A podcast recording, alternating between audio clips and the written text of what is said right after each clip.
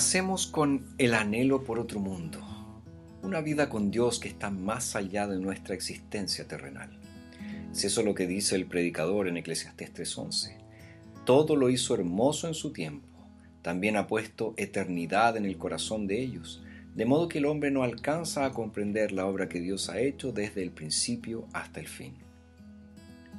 El predicador reconoce este anhelo en los versículos inmediatamente posteriores a su famoso poema sobre el tiempo, que está en el capítulo 3, versículos del 1 al 8. Luego, habiendo dicho que Dios es soberano en el tiempo, el predicador volvió al tema del trabajo y formuló una pregunta que ya había presentado antes. ¿Qué provecho saca el que hace algo de aquello en que se afana? Fíjense, en su búsqueda por encontrar el sentido de la vida, el predicador siempre quiso saber qué tipo de recompensa obtendría al invertir tanto de su tiempo y esfuerzo. Sabiendo lo duro que trabajan las personas, dijo, he considerado la tarea que Dios ha dado a los hijos del hombre para que se ocupen en ella. Pero aún quería saber si valía la pena. Algunas personas rechazan el control de Dios sobre el tiempo y la eternidad. Prefieren establecer su propia agenda.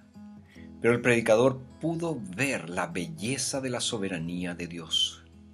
No solo hay un momento para todo, sino que Dios siempre hace las cosas en el momento adecuado. Por lo tanto, el predicador alabó a Dios por su hermoso momento. Por eso dice en el verso 11, todo lo hizo hermoso en su tiempo. En el Antiguo Testamento, el término hermoso es ante todo, un término visual. Normalmente se refiere a algo que podemos ver. Por ejemplo, la palabra se usa para describir a las hijas de Job como las mujeres más hermosas del país. Sin embargo, con el tiempo, la palabra adquirió un significado más amplio, al igual que la palabra hermoso tiene hoy en día en español. Algo hermoso solamente es algo bello a la vista, sino que es algo bueno, es algo correcto, es algo agradable, apropiado.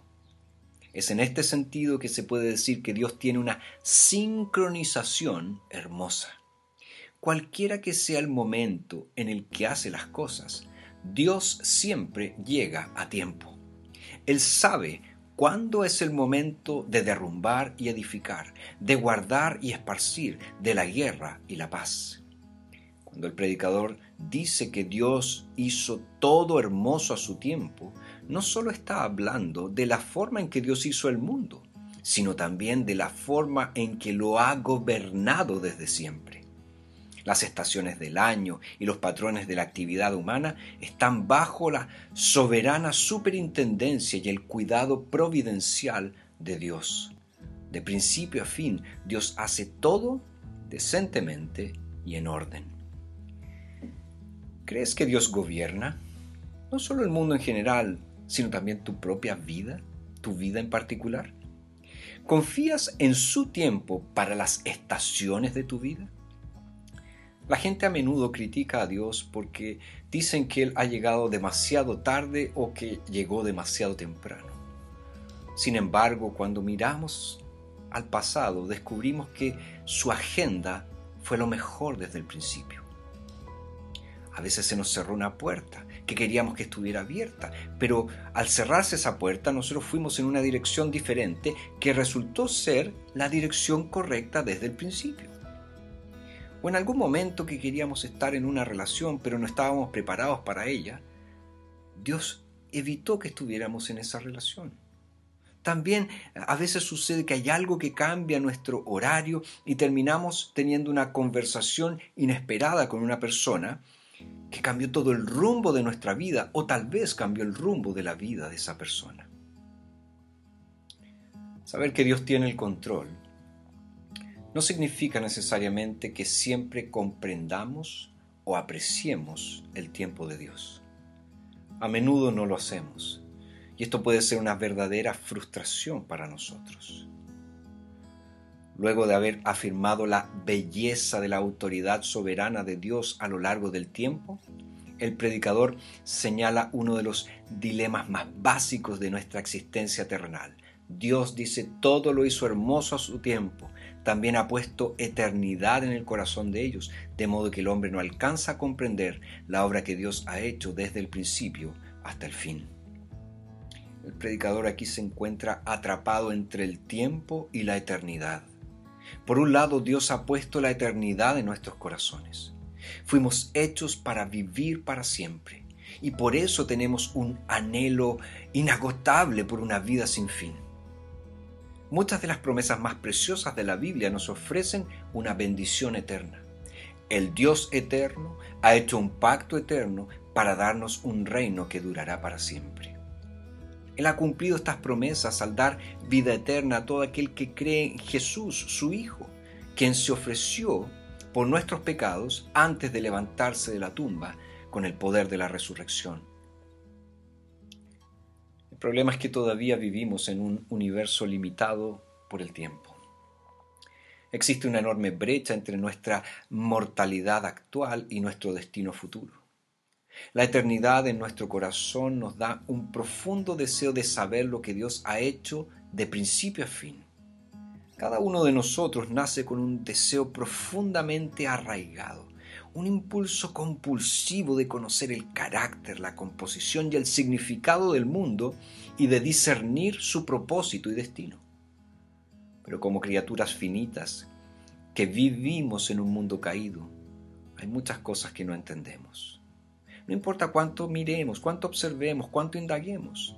El predicador que escribió Eclesiastés lo había examinado todo.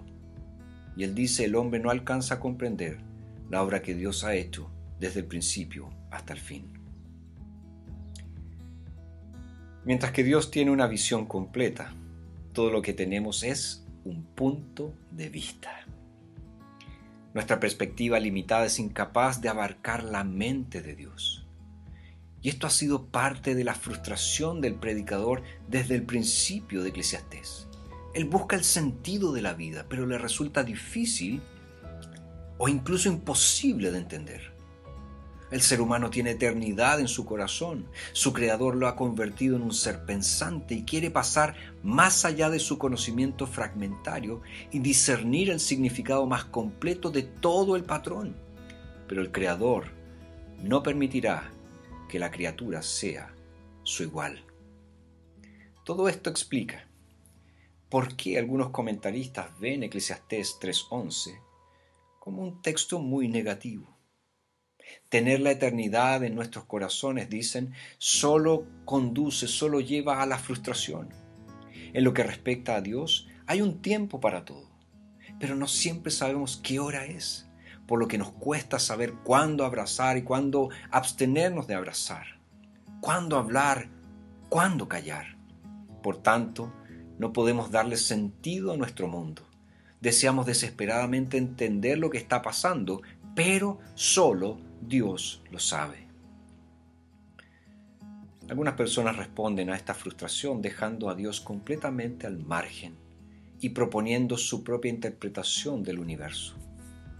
Según el cineasta Woody Allen, el universo es indiferente, así que creamos un Dios falso para nosotros y existimos dentro de ese mundo falso, un mundo que de hecho no significa nada en absoluto cuando das un paso atrás. No tiene sentido, pero es importante que creamos eh, en algún sentido de significado, porque no existe ningún significado perceptible para nadie. A pesar de esta opinión de Allen, hay otra forma de responder. Saber que estamos atrapados entre el tiempo y la eternidad puede ayudarnos a encontrar nuestro camino hacia Dios. Hasta este punto de su búsqueda, el predicador no ha podido encontrar nada en la tierra que pueda satisfacer completamente la mente y el corazón humanos. Pero esto todavía deja abierta la posibilidad de encontrar satisfacción en Dios y en su reino. Entonces, en lugar de renunciar a nuestro deseo de comprensión, deberíamos concluir que nuestro anhelo por la eternidad prueba que fuimos hechos para otro mundo. Nadie ha explicado las implicaciones de nuestro anhelo por la eternidad mejor que C.S. Lewis, quien dijo, si encuentro en mí un deseo que ninguna experiencia en este mundo puede satisfacer. La explicación más probable es que fui creado para otro. Si ninguno de mis placeres terrenales lo satisface, eso no prueba que el universo sea un fraude. Probablemente los placeres terrenales nunca tuvieron la intención de satisfacerlo, sino solo de despertarlo, de sugerir, de evocar lo real. Lo más dulce de toda mi vida escribió Lewis en una de sus novelas, ha sido el anhelo de encontrar el lugar de donde proviene toda la belleza. En otra parte, describe este anhelo como el aroma de una flor que no hemos encontrado, el eco de una melodía que no hemos escuchado, noticias de un país que aún no hemos visitado. ¿Has captado el aroma de Dios? ¿O has escuchado el eco del cántico de la redención de Dios? Dios ha puesto la belleza de la eternidad en nuestros corazones para que encontremos nuestro camino hacia Él. Nuestros anhelos más profundos nunca serán satisfechos hasta que lleguemos a un conocimiento personal de Dios y de su Hijo Jesucristo, quien es, como dice Apocalipsis, el principio y el fin. Cuando encontramos nuestro camino hacia Él, podemos decir, como Charles Bridge dijo una vez, he encontrado más en Cristo de lo que nunca esperé desear.